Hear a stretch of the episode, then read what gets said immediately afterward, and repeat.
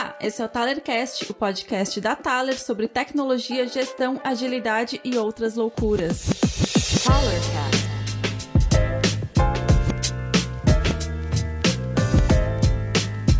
Olá galera, tudo bem? Hoje eu estou com um pessoal que vai contar para nós um pouco mais sobre o que, que é o Design System. Eu estou aqui com o Ítalo. Opa, beleza? Boa tarde aí. Meu nome é Ítalo Mendonça, aí para quem não conhece. É, já participei de podcasts mais antigos aí da Thaler e sou designer aqui, junto com o pessoal que vai se apresentar também. E é isso aí. Massa. E temos aqui a Ananda. E aí, galera, eu sou a Nanda, é, eu sou UX UI designer aqui na Thaler. Esse está sendo meu primeiro podcast, estou bem feliz em estar tá começando a minha aventura aí nos podcasts falando de design system, então eu curto bastante. Tenho certeza que vai ser uma troca bem legal aqui entre a gente. E temos a Ana. Oi, gente, tudo bem? Eu sou a Ana, sou UX designer aqui na Thaler. É, trabalho um pouco menos com design system, um pouco menos que o Ítalo e a Nanda, mas vim aqui trazer um pouquinho da minha visão como UX, design, UX designer e, e as trocas que a gente tem sobre o assunto. Massa. E eu sou o Sebastian Ferrari, sou o CTO e cofundador da Thaler. E eu vou também falar um pouquinho sobre Design System com vocês. Então, muito bem-vindos ao Thalercast sobre Design System.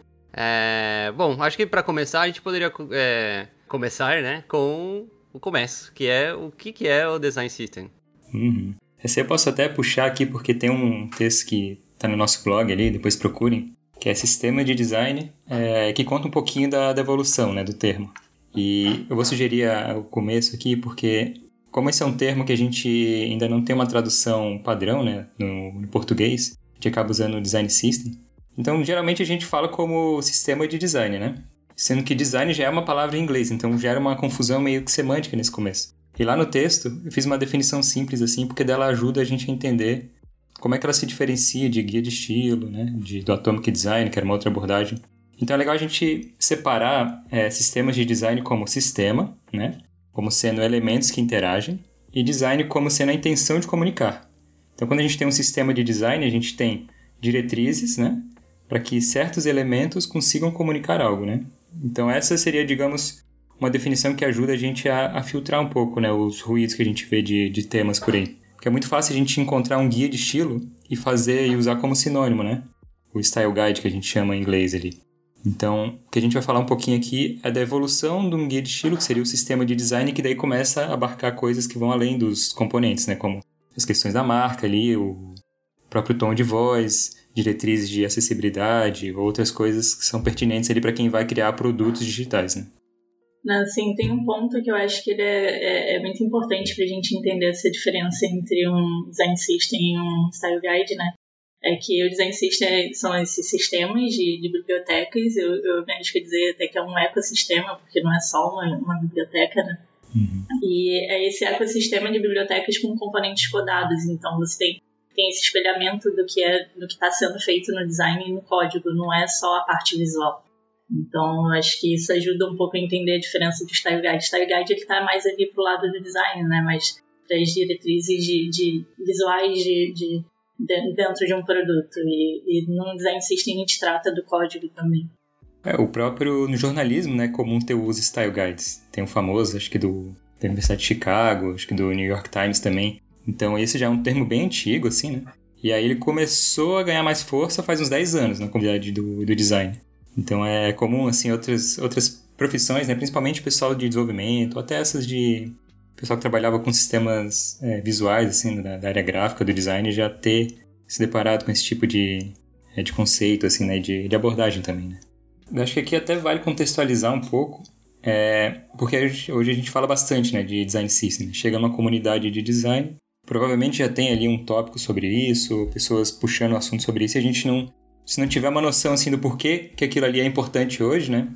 É, a gente não consegue entender o valor né, que a gente está gerando para o cliente. Então nessa hora assim é legal até né, fazer uma retrospectiva é, corrida assim, né?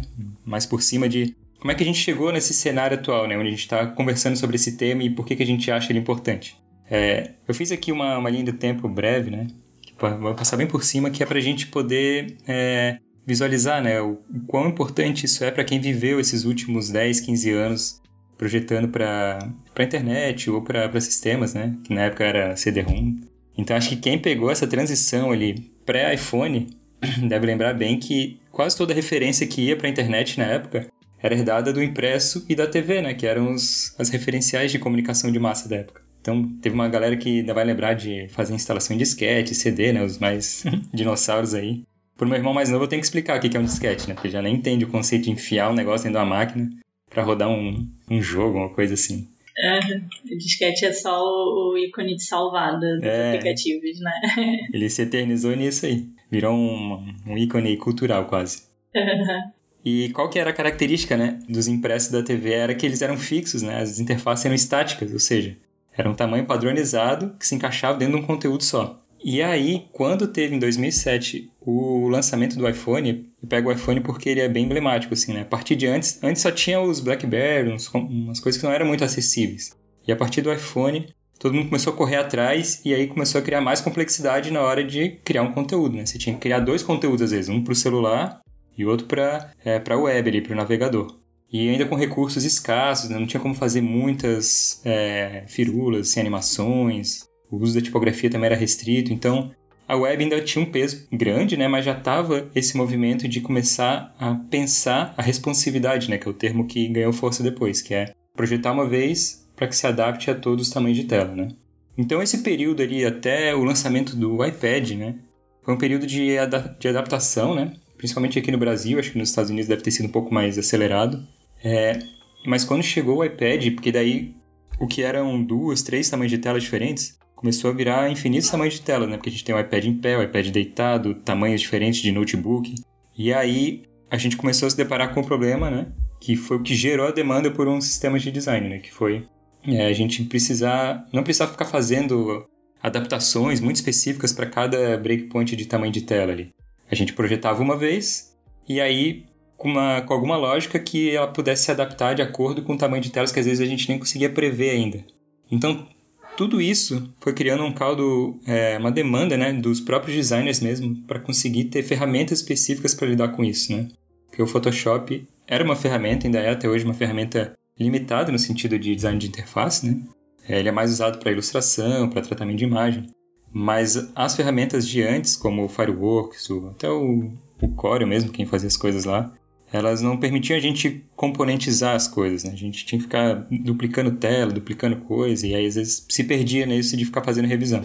Quando foi ali mais ou menos por 2014, 2015, veio com força dois movimentos, né? Que um que foi a, a ferramenta, que foi o Sketch, que é, que é a versão do, do Mac lá, que ficou famosa, aquele diamantezinho amarelo, e a abordagem do Brad Frost do Atomic Design, né? Então ali se juntou a capacidade da gente poder fazer componentes né, e replicar eles, que é mais ou menos o que já dá para fazer no, no InDesign, né, quando a gente cria estilos e aí vai aplicando os estilos no texto, com uma abordagem que era a gente começar a pensar não da, a partir do ponto de vista da tela, mas a partir do ponto de vista dos elementos que compõem é, os componentes. Então, a partir desse momento, a gente começou a pensar não só a partir de telas né, estáticas ali ou responsivas, mas assim a partir dos menores elementos possíveis, né? no caso texto, cor, né? espaçamento, grid, para que isso fosse criando as coisas, a, a, a, complexidade à medida da necessidade. Então, a gente define uma, uma família de caracteres ali, umas cores, e aí consegue criar um botão, e a partir disso consegue criar um formulário, e de um formulário consegue criar uma área específica do site ali, e aí consegue criar em si uma página. Então, esse foi o momento onde a chave começou a virar e aí as pessoas, né, aqui no Brasil já com a internet difundida, viram que esse movimento estava forte nos Estados Unidos, começou a trazer isso para cá, traduzir artigo, criar comunidade. E aí nos últimos cinco anos, assim, para quem chegou agora parece que é um, um, assunto que sempre esteve em pauta, né? Mas na verdade ele começou a ganhar força faz pouco tempo, né? Então a gente está vendo ainda uma comunidade crescente, ainda sempre tem dilemas diferentes. O pessoal tá não tem, digamos assim, uma autoridade estabelecida, né? Nenhum manual de como fazer. Coisa está sendo construída e a gente aqui, inclusive, está construindo isso e chamando pessoas para poder construir como vai ser a abordagem do futuro, né? Isso ainda está longe de estar tá sedimentado. Exatamente. Isso que você puxou foi interessante, né? Falar um pouquinho sobre a maturidade do, do assunto no Brasil. É, rolou uma pesquisa que a galera da Meiuca fez sobre isso. E, e eles descobriram que 54,3% dos design systems brasileiros têm menos de um ano de existência e 26,6% têm menos de dois anos. Então, ainda é um assunto muito novo, né? A gente ainda está aprendendo a caminhar nesse, nesse terreno, do, do, esse grande terreno que é o design system. Uhum. É, era curioso porque quem utilizava isso, isso já já tem bastante tempo, né? Por exemplo, eu lembro que eu entrava no site da Apple e procurava os guias de guia de estilo lá, tinha guia de tudo, né? Mas você tinha que ser meio nerd, assim, para poder achar essas coisas, porque ela tava meio escondida na parte do, dos devs, da documentação, mas se tu chegasse lá, era como ver um manual, né? Um manual de um produto. Tava tudo lá, como fazer os ícones, como combinar as cores. Eu lembro que na época isso foi, já foi assim, tipo, explodiu a cabeça, né? Porque daí a gente parou de ficar pensando em naquelas infinitas telas, infinitas interações e começou a simplificar, né? A forma como a gente projetava as coisas. E aí, acho que em 2014, foi bem quando eu estava entrando na Thaler aqui. É, a, o governo inglês, britânico, né? Ele ganhou um prêmio de site do ano e eles já estavam aplicando todos esses conceitos no site governamental deles. Inclusive, vocês entrarem lá, gov.uk, eles têm uma seção só de design lá onde eles explicam a, as metodologias deles, eles têm tudo isso aberto lá para a gente poder não só aprender, mas replicar né, e poder aplicar em outros governos também, em outros contextos diferentes. Então, isso é uma coisa bem, bem característica. Assim, as empresas que já estão maduras, elas não estão tão maduras ainda, elas estão sempre mudando a abordagem, a linguagem. E quem ainda não tem, provavelmente vai buscar ter nos próximos anos. Então, o profissional que estiver preparado, estiver consciente de como, é, como criar um, e alimentar um design system, ele vai, vai ser de, requisitado, né, demandado para fazer ou consultoria, ou se não botar a mão na massa e fazer mesmo para outras empresas. Inclusive a Meiuca, né? Que a Ananda tá fazendo o curso deles lá, eles se especializaram só nisso aí, tá? Se quiser contar um pouco da, experiência, de como é que tá sendo lá. Ah, tá sendo bem legal, a galera da Miyuka, eles têm um trabalho bem, bem interessante com design system aqui no Brasil.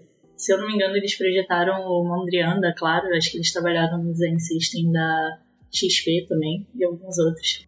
Eles têm esse curso do design system especialista, né? E além do curso, eles criaram uma comunidade que, que é o Kutuka, que é uma comunidade para pessoas com interesse em design system, não só designers, mas também desenvolvedores. E é uma, uma comunidade que não, não tem uma ligação assim com o curso, sabe? É uma comunidade livre. E tá sendo uma experiência bem legal, assim, é uma galera que tá, tá estudando a fundo o design system, tá, tá, tá pensando em processos de criação e tá discutindo sobre isso. Eu recomendo muito quem tem interesse, buscar o material que, que a galera da Meiuca tá produzindo, porque tem umas, umas coisas bem legais, assim. E, enfim, acho que é isso. As lives deles são, são incríveis também, né? A produção, sim, porque não é um curso, alguém ligando uma câmera, tem toda uma produção ali bem, bem massa, né? Exatamente, exatamente. Eu tenho me interessado por design system há, há, há, um pouco mais de seis meses e essa era uma dificuldade que eu tinha, achar material em português sobre design system, né? E todo material que, que eu achava era em inglês e o que eu achava em português, que era um curso de design system, na verdade era um curso para criar um style guide. E aí essas comunidades que elas estão fomentando essa troca entre design e desenvolvimento, a galera de desenvolvimento, para falar sobre design system, acho que isso, isso é bem interessante, sabe? É, é, sair um pouco aqui da nossa, da, da, nossa roda de designers e entender como, como que o, o design system impacta não só no nosso trabalho, mas em todo o desenvolvimento de um produto, né, de ponta a ponta. Isso é, é bem legal, assim, de, de conseguir vivenciar e, e trocar essa ideia com, com outras pessoas, outros profissionais.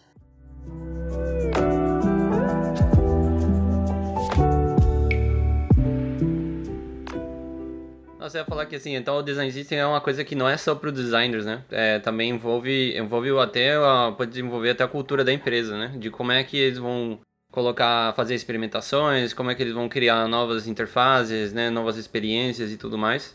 É, então não é só o desenvolvedor, mas também não é só o designer, né? Então, é, como é que vocês veem isso mudando a cultura da empresa, né?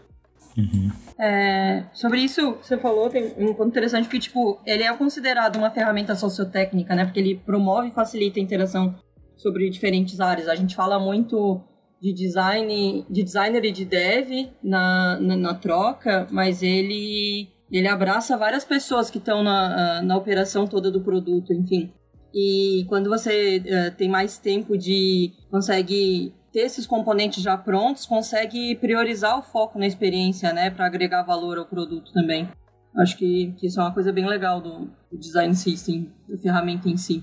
Sim, isso que a Ana falou é bem interessante, porque se fala muito de pensar o design system não como uma ferramenta de design, mas como um produto que alimenta outros produtos. Então, pensando o design system como esse produto, que ele, os usuários do design system quem são? São os desenvolvedores, as pessoas que vão estar em contato com, com esse, esse sistema né, no, no dia a dia. E se você entende ele como um produto, o processo de desenvolvimento dele não passa só pelo design, ele vai passar pelo design, ele tem que ter as mesmas cadências de, de desenvolvimento de um produto, ele tem as mesmas as me a mesma rotina de desenvolvimento de um produto, sabe? Então ele envolve o design, ele envolve o desenvolvimento, mas ele pode envolver o PO, o PM e outras pessoas que estão trabalhando ali dentro daqueles times de, de, de produto de uma empresa, sabe? Não, só fazer um comentário aqui que dentro do, do upstream, né, a gente nos comunica apenas com, a, com o time, né, seguinte, que seriam os desenvolvedores ali. A gente também precisa interagir com o cliente e às vezes com a equipe que está fazendo o planejamento ali, tendo que fazer wireframes. Então, o Design System ele tem essa capacidade também de ajudar a ser uma ferramenta de prototipagem rápida também. Né? No fundo, ele é um facilitador de comunicação visual. Né? A partir dela, várias pessoas, vários times vão conseguir alimentar, tomar decisões mais rápidas, mais consistentes. Então, é, essa é a grande dificuldade, na verdade, de quem quer implementar e às vezes não tem uma cultura que valoriza bastante a comunicação, né? Isso que eu sinto que tem, tem algumas empresas, alguns contextos ali onde o pessoal está batendo cabeça porque acha que é só desenhar um monte de coisa ali, organizar e transformar em símbolo, vai funcionar. Não vai, porque alguém vai ter que consumir aquilo, alguém vai ter que alimentar depois, né? Como é que vai ser essa gestão ali? Então é, é complicado isso. Essa facilitação da, da comunicação, e nem é só visual, né? É a facilitação da comunicação como um todo, porque ela acaba gerando mais confiança, assim, quando você tem um compartilhamento mais fácil das responsabilidades e das possibilidades que você alcança com o design system, né? Com, e que está sendo utilizado ali pela equipe toda, assim, fazendo um gancho com isso que a Nanda falou das outras áreas e outras competências que podem se beneficiar desse sistema. E como é que é, vocês têm visto é, a gente né, implementando na Thaler, né? É, a gente está criando alguns design systems, né, para algumas para alguns dos nossos clientes. E eu tenho visto que tipo vários design systems às vezes são dif bem diferentes da maneira como a gente vai fazendo, né? Tipo, você não precisa fazer tudo que alguém falar sobre design system para você começar, né, a ter um design system e começar a envolver os, os desenvolvedores, né, e os, os, designers e tudo mais, né. É, uhum. Como é que vocês veem essa jornada, assim, por exemplo, né, porque eu eu fico pensando em pessoas que ainda nem é, que ainda estão entrando, né, que ainda não não começaram com nada de design system, provavelmente eles têm algum guide lá desatualizado e aí eles têm um monte de, de wireframes que terminam surgindo, né, de novas demandas, né, de novas funcionalidades e tudo mais. Então é meio que tipo tem que dar um passo atrás, né, e, e, e começar um alinhamento, né, e tudo mais, uma coordenação para para manter o design system atualizado e para utilizar ele realmente para fazer prototipação, enfim, por aí vai. Hum, com certeza. Acho que tem. A gente estava conversando isso inclusive aqui internamente, que a gente estava na busca de um modelo, né, como se fosse um template para iniciar um projeto, o equivalente ao boilerplate ali. Mas isso não, não necessariamente vai resolver os problemas que a gente tem, porque a gente precisa ter modelos, na verdade. Né? Modelos que, que a gente escolha de acordo com a necessidade do cliente. Porque a gente já pegou um caso onde a gente precisou criar todos os componentes, a gente criar a primeira tela, e também a gente já pegou caso onde a gente tinha que criar a tela e depois organizar o que a gente fez para gerar a biblioteca, né? Então a gente já trabalhou nas duas pontas. Só que se a gente pegasse uma startup, que às vezes precisa de uma landing page, uma outra coisa, ele precisa de menos coisa, né? do que necessariamente um sistema precisaria. Então, a gente, se a gente tiver uma solução só para tentar forçar, a gente vai gerar muito desperdício, né? Ou a gente vai gerar coisas insuficientes que depois não, a gente vai precisar, sei lá, parar para ficar criando é, coisas novas no template original. Né? Então, é, principalmente porque tem todo, tem todo um handoff, né? E, e tem todo um, uma, um alinhamento. E tem um monte de outras ferramentas também, né? Como tipo sei lá, o repositório de design tokens, repositório de visual design, repositório de não sei o que, várias ferramentas envolvidas, processos e tudo mais. Se a gente chegar com todo esse com todo esse monstro, né, tipo, pra gente fazer uma landing page, ou pra gente fazer um site, ou pra gente fazer um, uma, uma primeira prototipação e tudo mais, pode ser que, né, seja um, um over-engineering ali, né? Sim, com certeza. É, se a gente pensa o Design System como produto, o produto ele tem uma etapa de descoberta ali no início, né? Então, se a gente pega um momento ali antes de começar a desenhar componente, antes de começar a pensar numa folha de tokens ou qualquer outra coisa que tem dentro de um design system, se a gente pega um momento para entender o que que, o que que aquele produto que a gente está trabalhando precisa, a gente começa a estruturar esse design system, sabe? Não tem um modelo certo ou errado de design system, porque tudo depende do que você precisa naquele momento. Então, antes de começar a desenhar, desenhar componente, você precisa entender o que que, o que que teu time precisa agora. Porque senão você vai ficar desenhando um monte de coisa que talvez não, não, não funcione, não sirva, sabe? E no caso de fazer design system para um cliente, assim, por mais que talvez a gente não, não, não consiga acompanhar depois como que eles estão evoluindo o, todos os tópicos do design system deles, é legal você coletar essas informações sobre a cultura e princípios de design da empresa antes de pensar em componentização e, e recurso visual, né? Porque é, um, é uma coisa muito própria daquela organização, daquele time, né? Então, é um projeto muito peculiar para cada cliente que a gente faz, assim. E, e assim como seria um, muito particular se fosse pra gente, né?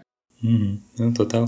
É, quando a gente às vezes faz uma coisa que, que dá um tiro maior do que a necessidade ali, a gente vai acabar perdendo tempo navegando entre o arquivo, tentando que, tendo que explicar para outra pessoa, né, gerando um desperdício. Então é sempre bom a gente ter em mente né, que a melhor abordagem é aquela onde a gente já, já consegue resolver as primeiras entregas, né?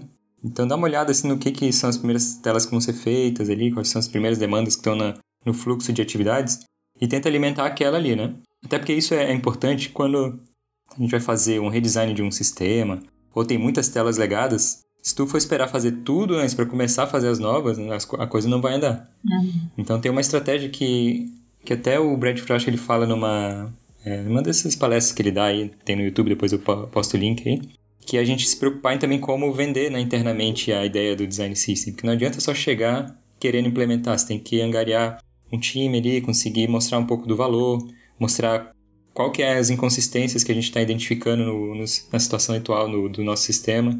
E aí pensar assim, ah, vou melhorar essa página aqui e a partir dela vou começar a fazer tudo como deveria ser feito, né? Tudo corretinho ali, traz um time de um dev junto ali para trabalhar, começa a conversar sobre o storybook, sobre como o pessoal pode consumir, né? Que a gente chama de handoff, que é um termo em inglês para acho que é troca, na verdade, né? Seria o equivalente a uma uma troca, uma comunicação ali entre os times para a gente conseguir, de fato, alimentar coisas que vão para a produção, né? Não necessariamente que fique bonito no Figma, mas ele fique é, fácil, né? De, de, a gente conseguir inspecionar e, e deduzir coisas a partir do, do que já tem ali. Sim, né? isso é muito importante porque se você não tem esse design system como, como algo organizado e, e, útil, os times eles não vão usar esse design system, sabe? Então você tem todo um trabalho que ele vai ser perdido. Então isso que o Ítalo falou é bem importante. É, esse mapeamento da experiência e até um inventário visual do que já tem no produto para para poder garantir uma experiência eficaz, né, para quem se utiliza dele, né? Porque é importante usar isso que eu não tô falando, você não pode ter um produto ali que vai ficar parado. Não seria o ideal, né? Sim. Não, sim, se eu fazer esse, acho que de, em uma empresa que já tem um produto, o início do design system é isso, você entender o que você já tem, né? E aí a partir daí você começa a entender também como você consegue evoluir isso. Sim. Identificar melhorias, né, e oportunidades a partir do que já existe. Exatamente. É, tem um, tema aí que até a Nanda trouxe esses dias, eu ainda não olhei com calma assim, mas parece ser bem quente, que é as métricas, né? A gente não consegue. No começo a gente olhava muito das nossas necessidades, né? A gente diminuir tarefas que eram repetitivas, coisas que eram demoradas. Mas a gente também sente que isso impacta outros times e impacta também né, o cliente ali. E aí, é, no começo é difícil a gente argumentar nesse sentido né, do, do valor que a gente gera para fora do, do, nosso ambiente. Então, imagino que esse deve ser um ponto que deva crescer no próximo período aí de, de um ano, dois anos, que a galera vai estar em cima ali, sugerindo coisa. Até, Nanda, você chegou a ver alguma coisa específica, assim, de métrica? Então, eu ainda não trabalhei com métrica para design system, eu tô lendo bastante sobre, tô procurando, trocando muita ideia. Mas eu, eu descobri esses dias que o Figma, ele permite você visualizar os dados que, de uso das bibliotecas que estão criadas lá, né? Então você consegue ver quando, quantas vezes um componente foi usado, quantas vezes alguém do time de design deu um deteste no componente, então ele precisou descomponentizar aquele componente para poder fazer alguma alteração ali dentro. E isso mostra alguma necessidade dentro do seu design system, né? Então, se a galera tá dando esse deteste num componente para mudar alguma coisa, é porque aquele componente não tá não está atingindo, não está sendo útil da forma como ele foi criado, né? E aí eu estou tentando entender ainda como, como que a gente trabalha com, essas métricas, mas eu, eu já percebi que o trabalho do Design System ele não acaba na primeira versão dele, né? Então você não faz um Design System, entrega e fala, ó, tá aqui o seu Design System, nós nunca vamos mexer nisso porque ele já está pronto. Não é bem isso, é um processo evolutivo e ter acesso a essas métricas e pensar em cima delas é bem importante para você entender para onde que você vai caminhar com o seu Design System.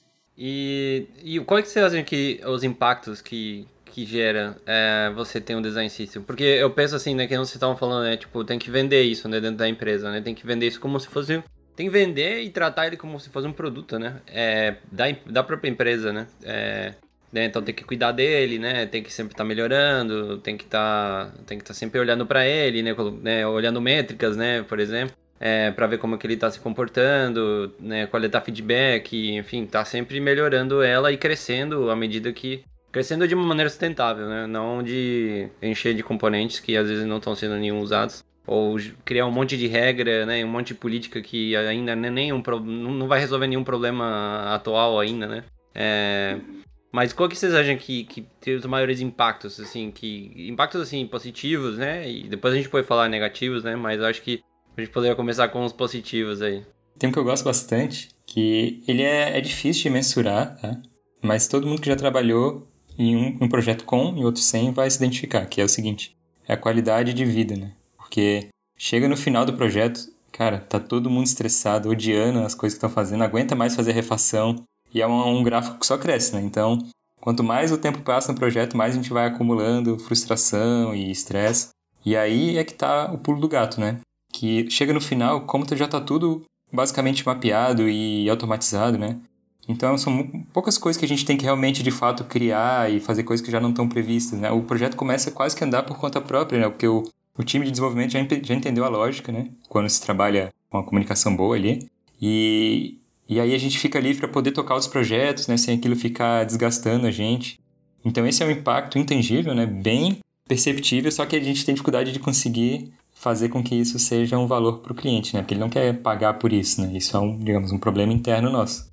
Então, tem uma das dificuldades, inclusive, é a gente conseguir expressar melhor, né? O valor que isso gera para o cliente. Não sei se vocês querem dar alguma sugestão do que pode ser um valor perceptível do ponto de vista do cliente, de ele adotar um design system.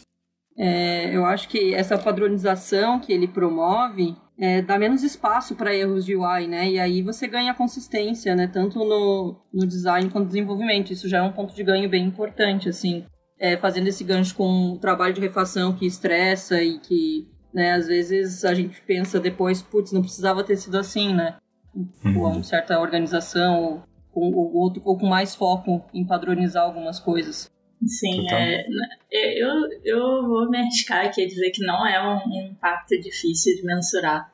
Eu lembro de ter visto uma pesquisa, acho que do Figma, que, que mostra o aumento da produtividade dos times quando se usa o Design System, né? Então, quanto tempo demorava para entregar uma tarefa é, com num produto que tinha um Design System e um produto que não tinha. Porque esse processo de refazer ele é estressante, mas ele dá mais trabalho. Né? Leva mais tempo para você criar um componente. Você tem que ficar criando aquele componente, por exemplo, no código várias vezes. Se, se ele já está pronto ali, você não precisa ficar refazendo, né?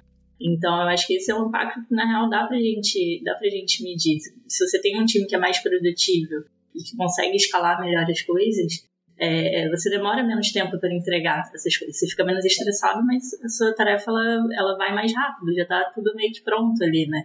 É, o Design System é isso, é, é, são essas bibliotecas que elas são espelhadas em código e no design. Então, se a gente tem um componente que está pronto ali no Design System, ele vai ter o design dele pronto como componente ali no Figma e o, o, esse componente ele vai estar tá codado também. Então você não precisa ficar refazendo aquilo. Se a gente ali na parte de design precisa de um componente, a gente pega ele e arrasta, a gente não precisa redesenhar, sabe? Então dá pra gente mensurar esse impacto, é um impacto positivo que, que ele é perceptível e que a gente até consegue colocar em número aí. Sim. É, e tipo, do ponto de vista da experiência, assim, se você. É, é legal você ter mais tempo para pensar nas soluções e na, nas propostas de valor do que. e que atendem melhor o negócio e o usuário do que ficar se preocupando com o feature, né? Nossa, com certeza. É, com o Design System, o tempo que a gente perdia ali é, arrastando componente para ajustar pixel, arrastando fonte, pensando em tamanho de fonte, a gente consegue usar esse tempo para investir em coisas que vão trazer valor para o produto, né? A gente não precisa mais ficar ajustando pixel no design uhum. system, a gente se preocupa com outras coisas.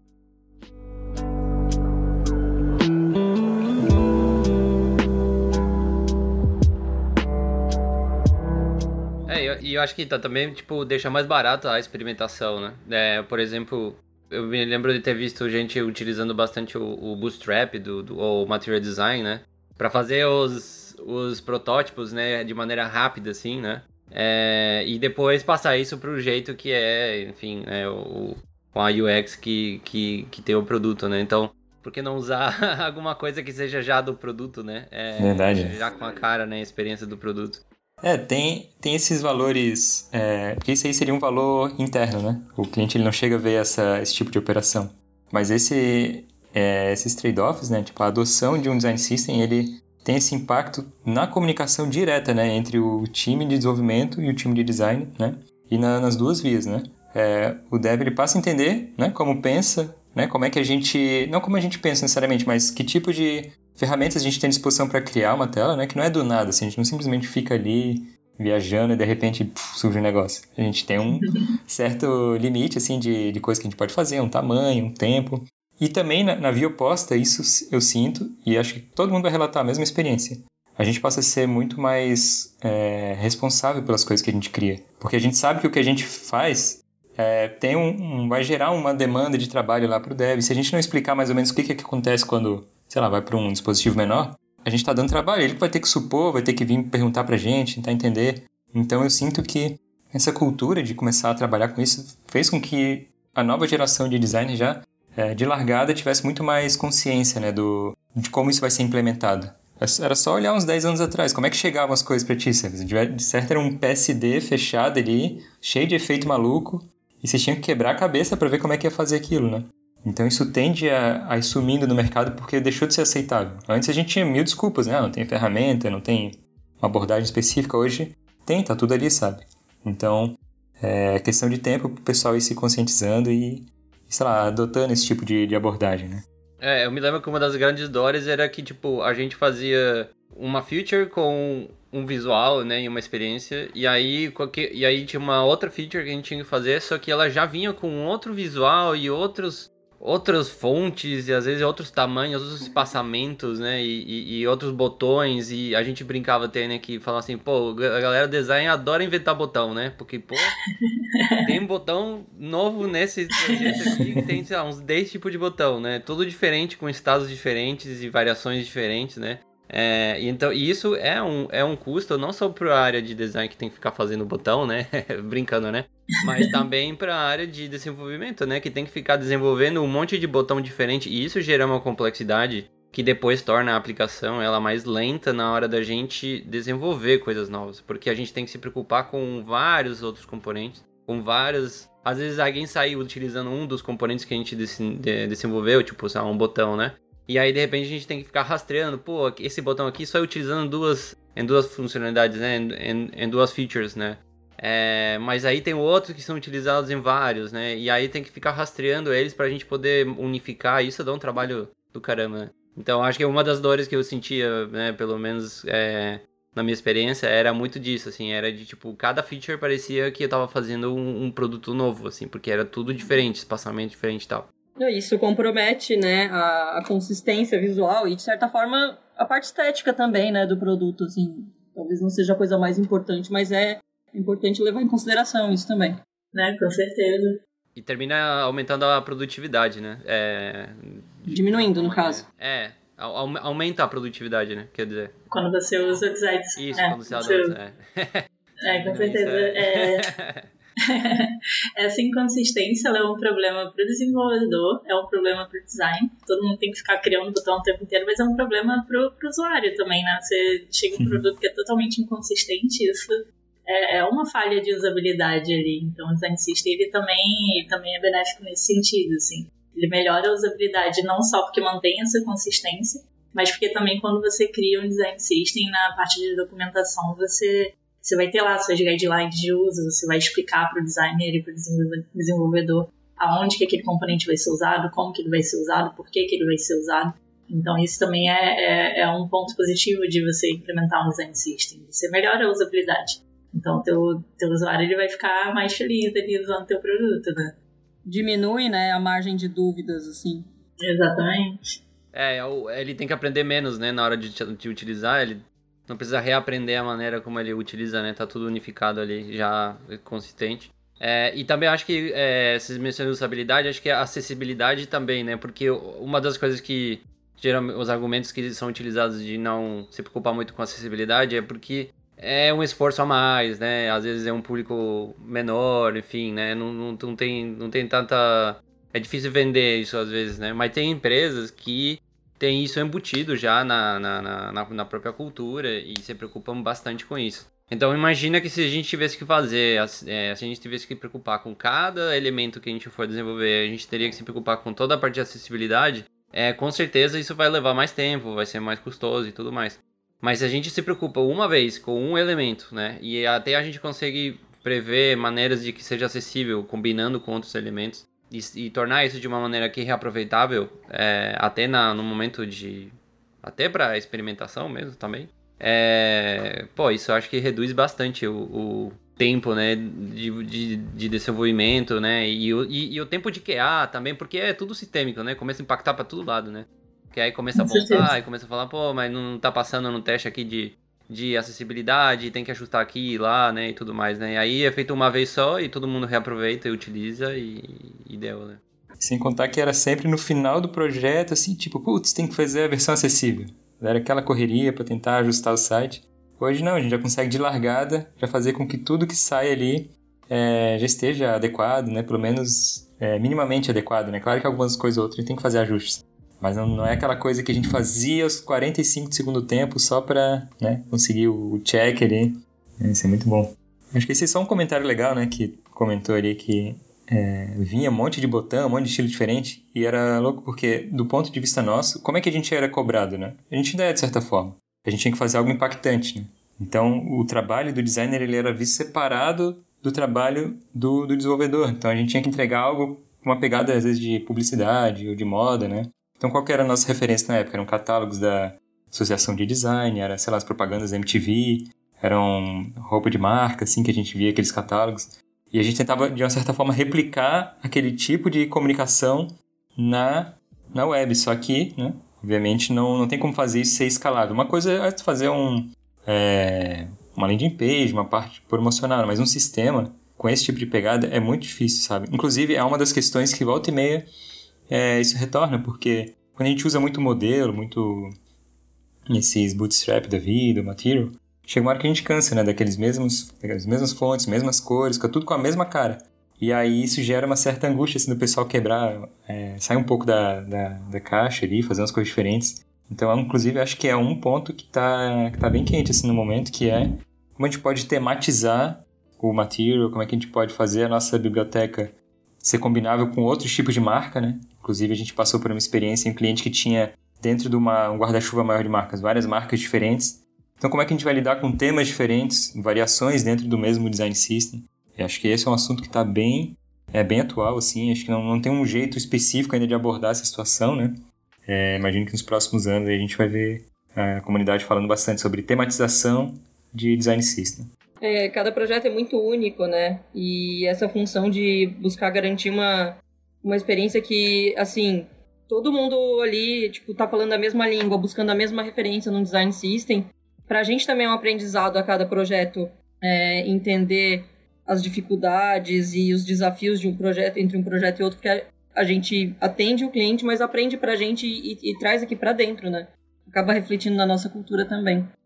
Com certeza, e ter, ter a possibilidade de trabalhar em design systems de clientes diferentes ajuda a gente a entender como o design system não tem um padrão, né? Como que a gente consegue criar algo único voltado para um produto específico.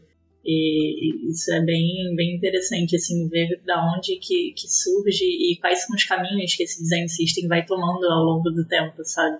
É, o, e, e, a gente tá é, falando um pouco de tecnologia, né? A gente está utilizando algumas ferramentas, né? É, vocês poderiam comentar um pouco de quais ferramentas a gente está usando? Por exemplo, eu já posso falar que, bom, a gente já fez componentes, já fez é, design system, né? É, é, feitos já com componentes em Flutter, em React, né? E esse é o nosso, por enquanto, esse é o nosso é o nosso ecossistema Stack. que a gente tem por enquanto, né? É, é o, uhum. é o React, né? Que a gente tem, React e Flutter, né? Só, por uhum. enquanto. É, mas tem um, uma esfera, né, de várias outras ferramentas envolvidas ali, né? É, até na hora de lá, gerar tokens, enfim, essa passagem de, de bastão ali, né, para os desenvolvedores.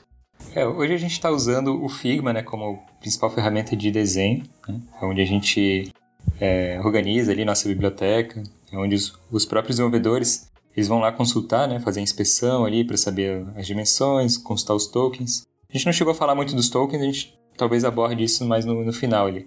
Mas a gente tem outros programas que, né, softwares ali que fazem uma, uma conexão, né, com o que a gente faz ali no Figma. Um deles é o Miro, né, para quem não conhece ainda.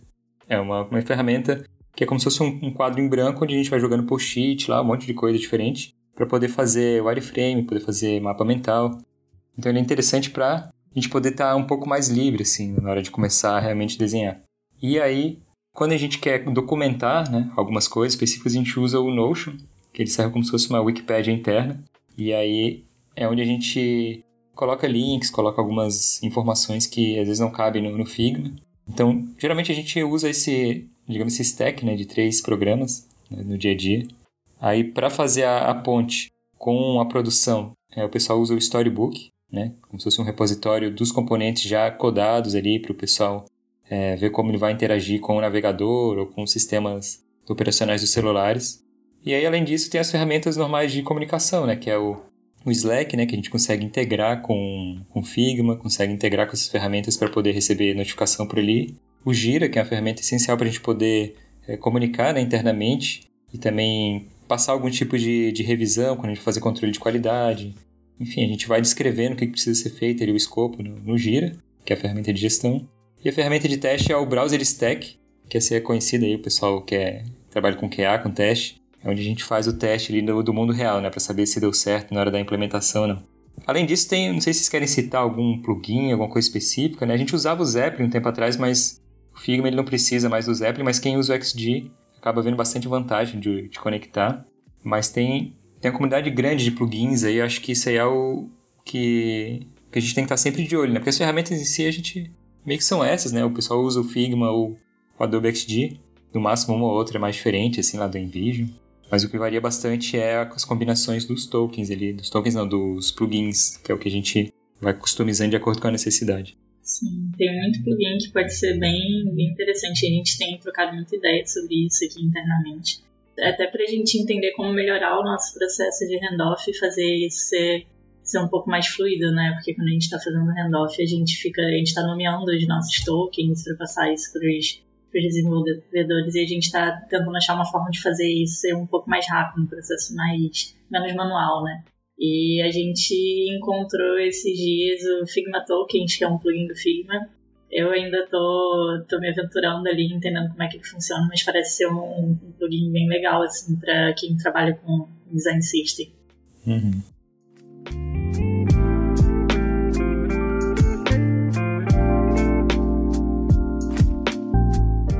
gente está usando também é, o Chromatic, que é uma, é uma maneira da gente. É um sistema para a gente poder fazer deploy, né? É, do Storybook.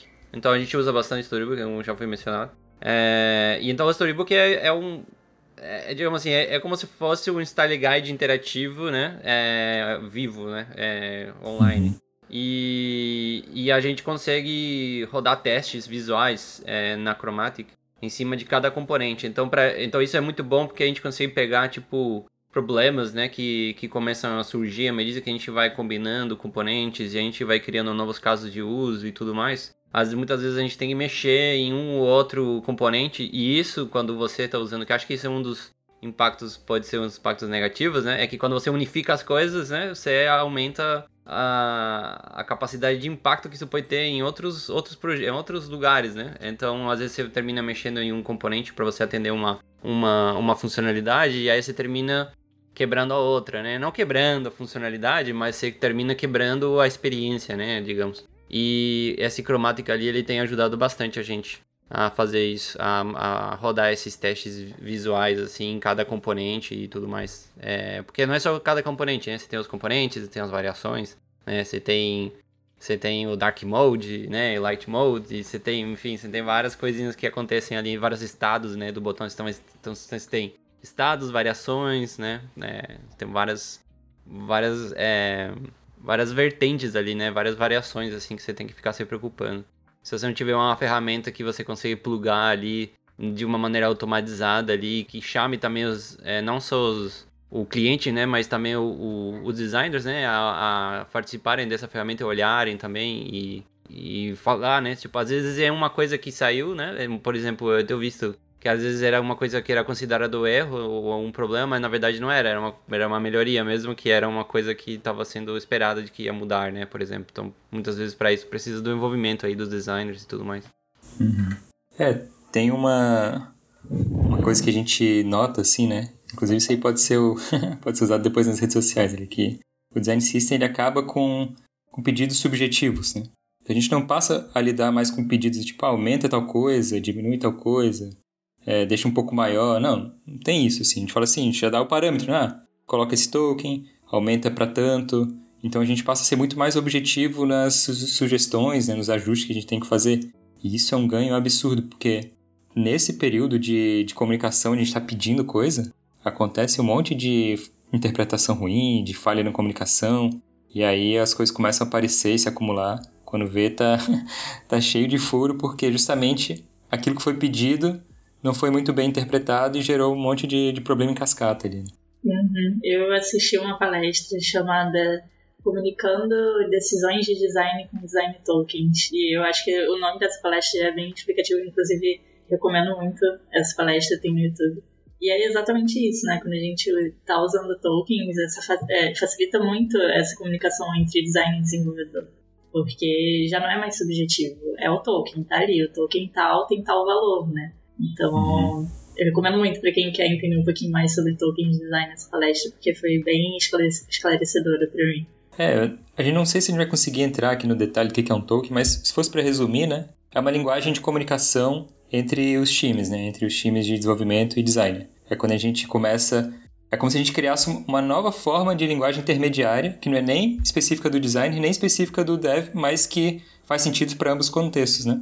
Então, esse é um tema que é quentíssimo, assim. Provavelmente uhum. valeria outro programa inteiro, porque é o ponto onde a gente está mais batendo cabeça, né? Inclusive, se alguém souber como inspecionar tokens, espaçamento e, e bordas, é isso aí que a gente estava conversando hoje aí, inclusive. Porque a gente às vezes entrega né, as coisas pro, pro time de desenvolvimento, só que eles não conseguem bater o olho e conseguir deduzir exatamente o que, que tem que implementar de tokens. Né? Tem que ficar fuçando ali, às vezes acaba mexendo uma coisinha ou outra.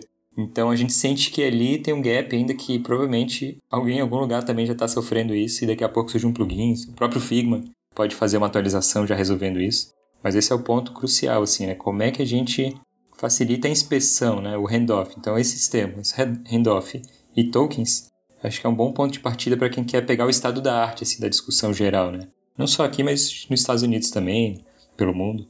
Acho que é um bom ponto de partida. Eu acho que eu consigo fazer um resumão aqui do que é do que é um token de design bem rapidinho. É, porque a Meiuca eles usam um termo bem legal para explicar o que é um token, né? Eles, eles falam que o token é uma variável semântica de estilo, e eu acho que esse termo já contempla tudo, né? É, é uma variável porque o token ele tem uma informação que ela pode variar. Então, se a gente pegar o exemplo aí de um font size small, é, que tem 14 pixels. Esse 14 pixels é a variável porque ela pode variar em algum momento. É, é, é, é semântica porque dentro do nome do token tem um significado. Então é um font size small. Quando a gente olha para esse nome, a gente já, já sabe que é está é, relativo ao, ao, tamanho da fonte e que ela é pequena, então é semântica por isso. E aí é uma variável semântica de estilo, porque essa variável ela tem, ela ela tem uma informação relativa à, à aparência daquele, daquele token, né? Então, font size small é pequeno, então é um texto pequeno, essa é a aparência dele. Eu acho que é uma boa forma de resumir o que, que é um, um token de design, de um design system. Hum, com certeza. É, acho que a melhor forma de aprender isso é baixando um template ali, né? ou buscando uma palestra, assim, porque esses modelos que tem no Figma, eles já tem lá tudo organizadinho, né? Então explica como funciona e acho que às vezes é mais fácil olhar, fuçar, tentar descobrir ali um pouco mexendo. E aí aquilo, quando fizer sentido, é uma coisa que muda bastante, assim, a forma como a gente trabalha. E então eu recomendo bastante ir atrás disso porque eu fiquei escutando esse termo bastante tempo, mas quando a gente parou para aplicar, é um antes e depois, assim. Né? Então, essa aí é a sugestão número um, assim, de começar a se informar de como é que funciona um token, porque isso vai destrinchar, assim, a quantidade de coisas que você vai ter que estudar, os profissionais e empresas que você vai atrás também. Com certeza.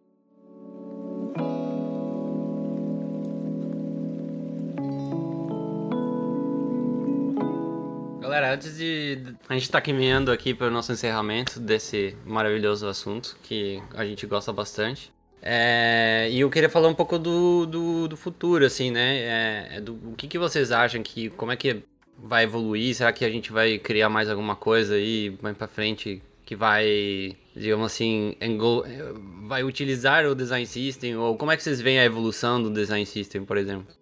Ô, Nanda, a Nanda viu um esquema legal do. Como é que é? Aquele plugin lá para transformar um, um sketch, um desenho, já numa interface. Isso eu achei muito louco. É, então, eu vou tentar explicar aqui. Eu não sei se isso ainda está entrando aqui na minha cabeça, mas eu vi uma galera comentando sobre o desenvolvimento de, de um software que, que vai permitir você fazer um wireframe no papel, jogar isso no software, esse software já, já vai te, te devolver esse aplicativo, essa página, esse layout codado. Né? Se você tem o, o, o, design system implementado, você tem todos os, os componentes codados, isso é super possível, porque ele vai pegar aqueles padrões que estão ali no wireframe e vai te devolver com os componentes que já existem dentro do design system, né? Então acho que o, é, acho que o futuro aí do design system vai caminhar para isso, sabe? Eu acho que isso às vezes pode ser que não seja uma realidade para produção, para quando lá, você tem é, aplicações de altíssimo impacto, né? É, uhum. Pode ser que você precise de um cuidado ali e tal. Mas acho que para, por exemplo, para prototipação agora, eu acho que isso seria genial, assim, a gente poder lançar uma, uma, uma, página já com a funcionalidade ali interativa e tudo mais implementado no sistema e tudo, é, para validar a ideia, acho que isso seria o, o, digamos assim, o ideal, assim, né, de você poder fazer um teste de alguma funcionalidade e não, e que seja o mais barato possível, né. Exatamente. Imagina na reunião com o cliente, é, conversando, ali, esboçando. Não, peraí, deixa eu fazer aqui, olha, como é que já tá. É isso, isso que eu imaginei. Você tá ali com, ou com um cliente ou com um usuário, né? Fazendo um, um teste com o usuário, ele te passa um feedback, você rabisca na hora e fala, peraí, rapidinho, já volta. E vem com um negócio pra já pronto pro uhum. teste. Eu acho que o caminho tá indo aí nessa direção, assim. Eu tô bem, bem curiosa pra ver quando, quando isso for, quando acontecer, sabe? Massa. É, tem uma outra tendência, assim, que é o storybook alimentar o Figma e o Figma alimentar o storybook, né? Quando isso acontecer de uma forma que preserve a qualidade do código, né? Eu acho que vai ser. Todo, todo mundo vai ganhar nas duas pontas, né? Porque daí a gente consegue fazer é, atualizações e sugerir para os devs o que mudar, aonde mudar. E também, quando tiver alteração lá, a gente, em tempo real, renderizar o storybook dentro do Figma, com as nossas linguagens. Isso aí, quando acontecer, os gaps vão, vão sumindo, assim, né? Eu acho que, eu acho que já tá, acho que tem algumas ferramentas que dá pra você chegar nesse resultado, mas acho que não, não é tão. É, não é uma coisa explorada, assim, da, da gente, uhum. né? Fazer isso. Né? Mas eu acho que. Mas existem, tipo, por exemplo, tem aquele frame, é, o Framer X, acho que eles chamam. É, e tem, tem, tem até um, o pessoal do Airbnb, né? Fez um. Tinha feito Sim. um plugin com, com o Sketch, acho que era, né? É, uhum. Que exportava para React e, enfim, e fazia o contrário também. Mas não que exportava, né? Sendo que conectava. Ele puxava, né? Ele puxava é... do, do, React pro, pro software de desenho e renderizava. Isso aí tá rolando, realmente. Agora, o contrário é sempre o pepino, né? É, o contrário é difícil mesmo. E, galera, assim, para pro pessoal que tá começando, né, com esse assunto, é, por onde que vocês acham que, que pode começar, por exemplo, sei lá, alguma comunidade? Qual que poderiam ser os primeiros passos, assim, para esse pessoal? Bom, tem o nosso site, né, Natália, ali é só jogar Design System, sistema de design ali, tem alguns posts já nesse sentido, com palestras e esse próprio podcast vai estar ali também. Então acho que a gente sempre recomenda dar uma olhada no que a gente já escreveu, porque tem outros termos que a gente usa que já já estão escritos ou já foram produzidos materiais mais ricos que ajudam a entender um pouco da nossa conversa aqui, do, do nosso contexto específico, né? Mas a Ananda está funcionando bastante aí, né? Descobriu um repositório de design systems brasileiros. e tem um mundial também. Eu acho que isso que ela mostrou, acho que é um bom ponto de partida para a gente ver é, como é que tá, né? O que está sendo produzido hoje. Porque uma coisa legal de estudar esse assunto é porque o próprio pessoal já gera coisas que são fáceis da gente entender, né? Tem um, às vezes uma sessão antes de começar o design system com uma introdução, né? Fazer um onboarding ali. E aí o próprio ato de pesquisar já é um estudo, né? A gente acaba aprendendo muita coisa nisso. É, eu não sei se tem alguma recomendação específica que o pessoal queira dar, mas eu sempre recomendo entrar ali na comunidade do XDA Brasil, é, ver a comunidade local que está acontecendo e se meter ali, sabe? Porque a melhor forma de a gente realmente se inteirar no assunto é conversando com outros designers ali, dar uma olhada nesses cursos ali e ter contato com os professores, interagir no Twitter, no, no Instagram, isso aí acho que é o básico, né, de todo, todo assunto que a gente está começando. E me falar com a gente também, né? A gente é super acessível ali, quem quiser. Manda uma mensagem, manda um comentário ali, pode mandar e-mail também, que dentro do possível que a gente responde a galera com melhores desintenções aí. Aí, eu acho que começar, a gente começa olhando o que já foi feito, então ver esses design systems que, que já existem vão, vai, vai trazer muito conhecimento para quem está tá querendo entrar nessa área, querendo estudar um pouco mais sobre design system. Eu não conheço nenhuma comunidade brasileira de design system específica, mas tem várias outras comunidades de design, a galera é super aberta, então chegar e, e, perguntar. Tem muita gente que trabalha com design system que é muito acessível. Como não achei comunidades, eu estou indo atrás de pessoas que entendem sobre uhum. design system, trocando muita ideia. E sempre fui muito, muito bem recebida. Então, é, é buscar pessoas que estão atuando com design system e, e chamar para trocar uma ideia, porque é nessa troca que, que a gente cresce, né? Então, é, e talvez criar uma própria comunidade, né? Porque não, uhum. acho que Com acho certeza. que a gente está carente disso. Eu estava pensando nisso hoje, inclusive. Se não tem uma comunidade específica de design system, eu pelo menos não conheço. Por que ainda não tem? Por que, que a gente não cria, né? Então... Acho que a Ana, a Ana tinha trazido esses tempos aí uma, uma comunidade no Telegram chamada Design System Brasil. É, isso, tem um grupo Telegram que é Design System Brasil, ele é bem movimentado. Eu vejo a galera conversando bastante ali e conversando assim de uma maneira bem falando da sua realidade, tirando dúvidas, sem, sem grandes pretensões, né? Porque é, a, a, como a, a, pesquisa da Meiuca revelou ali, o, muito do que está rolando no Brasil é muito recente, né? Então eu acho que as dúvidas, por mais que às vezes seja uma equipe bem estruturada ou uma empresa grande, as dúvidas são bem comuns assim entre a, o pessoal que está trabalhando com isso. E, e, trazendo, reforçando uma coisa que a Nanda falou aqui antes, que eu acho que é bem importante para quem está começando, é não esquecer que ele é evolutivo e ele é escalável, ele não termina, né? Então não tem que começar perfeito, não tem que ser algo grandioso, ele tem que começar a existir e não pode parar, né? Porque aí você perde muito do, do propósito do design system se você deixa de olhar para os objetivos dele ou para ou deixa de alinhar ele ao produto e ao negócio também, né? E trazer as pessoas que estão envolvidas com o produto para dentro do design system, que não é só não é só sobre fazer componentes, né? É, a gente comentou aqui é sobre proporcionar uma experiência toda onde as pessoas vão falar a mesma língua sobre aquele, sistema. Muito bom, gente. Massa. Então, a gente está se despedindo aí. Algumas últimas palavras. Ítalo?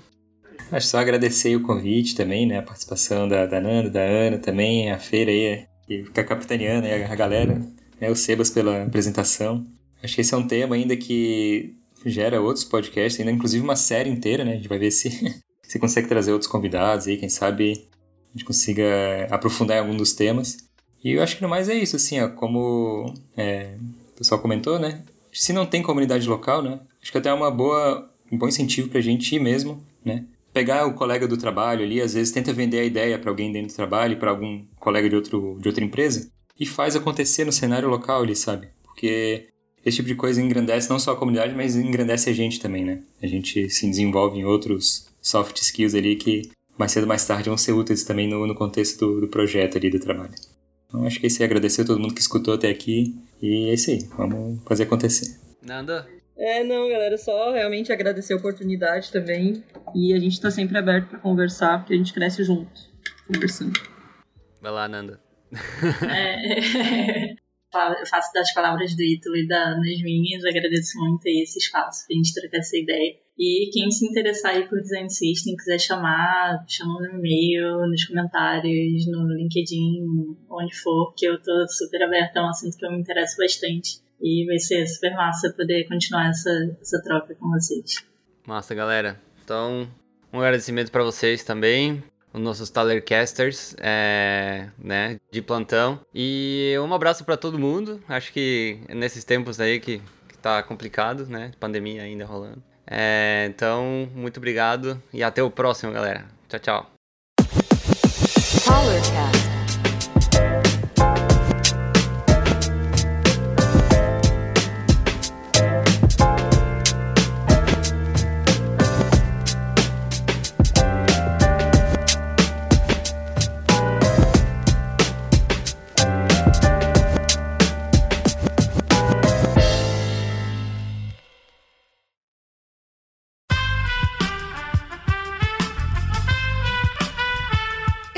podcast foi editado por Aerolitos Edição Inteligente.